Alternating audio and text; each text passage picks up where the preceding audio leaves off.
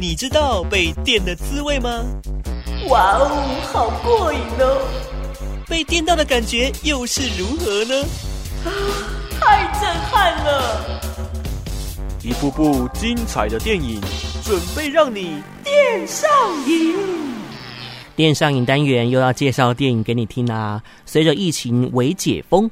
电影院呢也陆陆续续出现以往的人潮，不过我觉得哦，这段期间习惯在家看电影的听众朋友也越来越多了，纷纷都传私讯给卢卡斯说啊，诶，每个礼拜啊都蛮期待来宾线上推荐的每一部电影，就算之前他在电影院可能已经看过了，也会有所不同的感受哦，每次都是新的体验。所以今天要带大家继续体验这份感觉的线上邀请到的是中华电信 MOD 电影编辑培培来陪伴各位下班的时光。Hello，培培你好。Hello，卢卡斯你好，各位听众朋友好。嗯，今天呢可以说是强棒中的强棒，而且呢也有一些独家抢先，对不对？没错，没错，没错，有三部都是我们独家抢先的电影。好，而且呢这三部啊各个类型都有，可以说是面面俱到。一开始要跟我们推荐哪一部呢？啊、呃，我们第一部要推荐就是一部非常好看的纪录片，它叫做《男人与他的海》。男人与他的海，OK，哦，这个纪录片呢、啊，其实呢，它也是筹备超过了三年时间，制作非常用心哈、哦。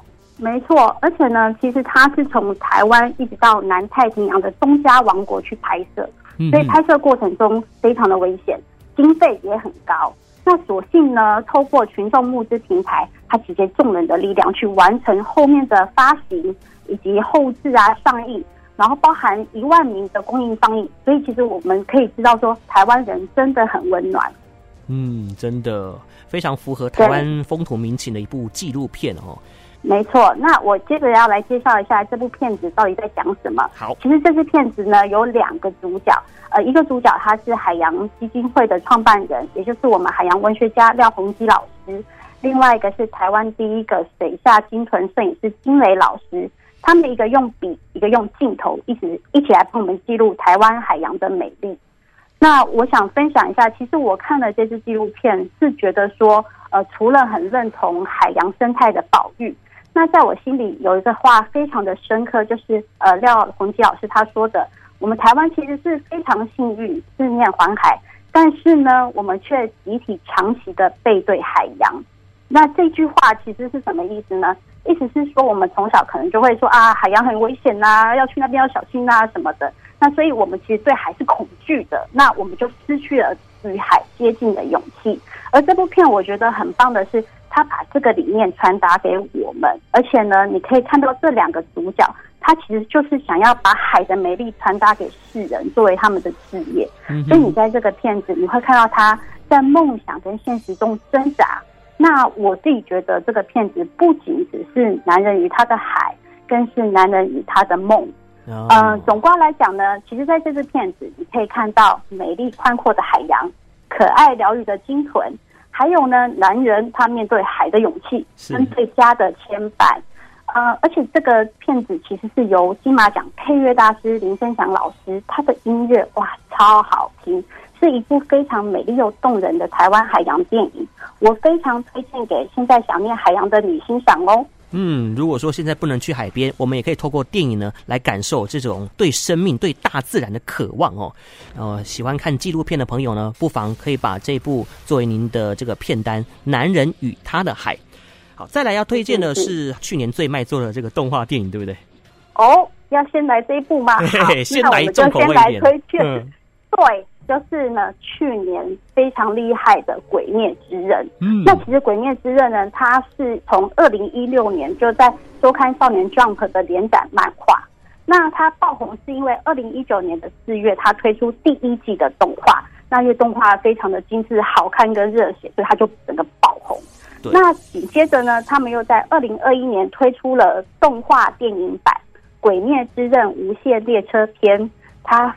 超猛！他在日本的票房破了四百亿日元，挤下二十年都是神隐少女少女这个冠军宝座就被他挤掉了。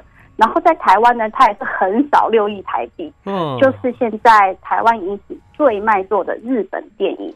我可以说它是大哥级的动画作品。这样，去年整个爆发哦，我们这个同事啊，有很多都是《鬼灭之刃》的粉丝哦。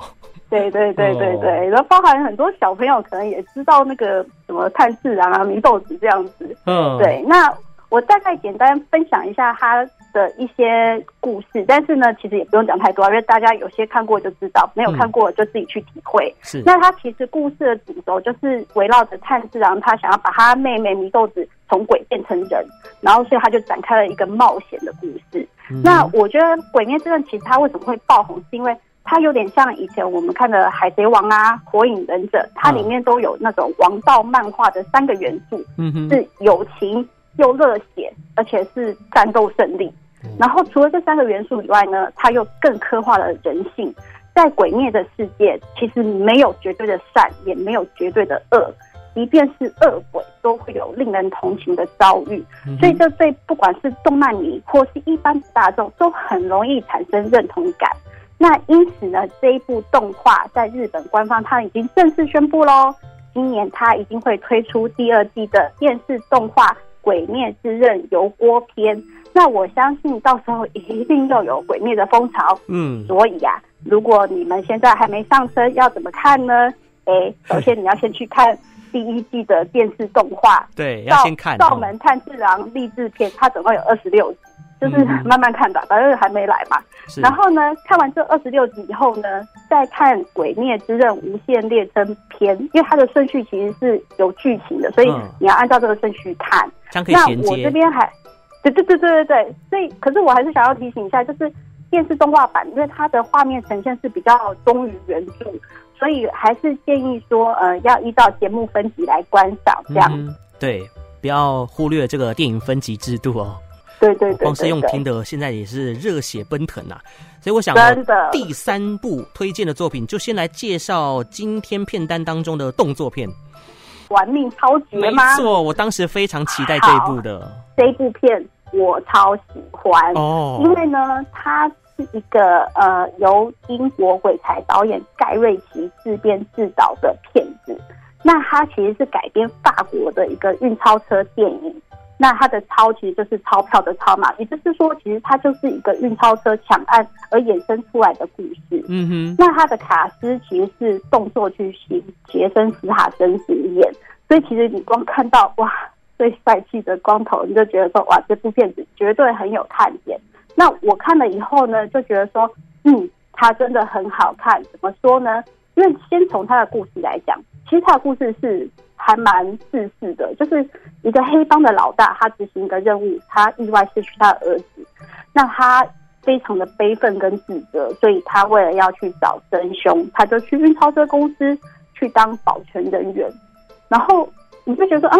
那这样剧情不就是那样子嘛？就是一个很自私的动作片的剧情。嗯，但是因为他这部片导演是盖瑞奇，那盖瑞奇其实是一个非常厉害的导演，特别他的专长就是拍所谓的英式黑帮的电影。是，所以这部片他就用这个章节，然后用他很擅长的故事倒叙法，去把整个事件到底。怎么样发生的？然后这个谜团一一的解开。哦，那我可以说，这个片子它其实有几个元素，包含复仇，包含悬疑，嗯，包含黑色幽默，它都完美的融合在一起。我我其实看这个片子，虽然它是一个非常紧张的片，但是我在过程中会一直哈哈大笑，因为它其实有一些梗是非常的幽默，嗯、所以它是一个紧张刺激。又有暴力美学又幽默的动作电影哦。那我自己就觉得说啊，难怪这片其实它在疫情的影响下，其实大家都不敢去戏院嘛。但是呢，它在戏院票房还有八千万，这真的是超厉害的。嗯哼，其实是推荐说，如果你喜欢呃盖瑞奇导演，你喜欢杰森·斯塔森，或者你只是喜欢看动作犯罪电影，这片你是绝对不能错过的。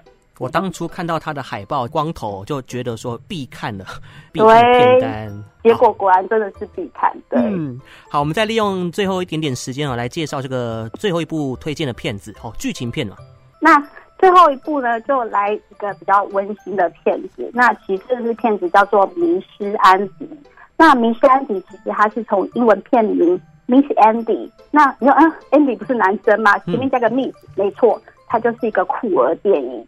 那是由李李仁他去化身跨性别的呃这个一个女性，然后林心如她去演非法移工，然后以及一个马来西亚的新秀，他叫做陈德哲，他是演有听障的呃李李仁的前同事这样子。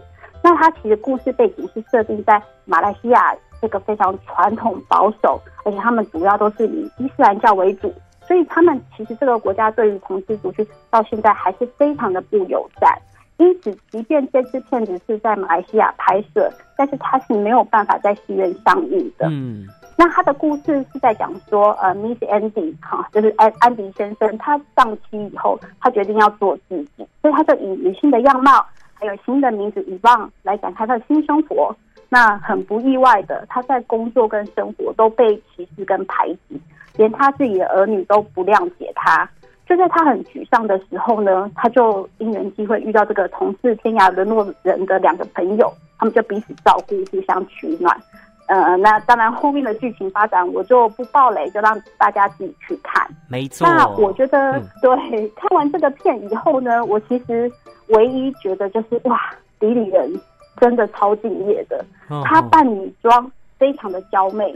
而且他把遗忘这个很善良、无私付出，但是他就是想要得到别人认同，可是又一直受伤的这个角色，很完美的呈现，嗯、完全突破他过去暖爸、型男的形象。是，所以我觉得这支片子，如果你喜欢看不一样的人生故事，是值得推荐。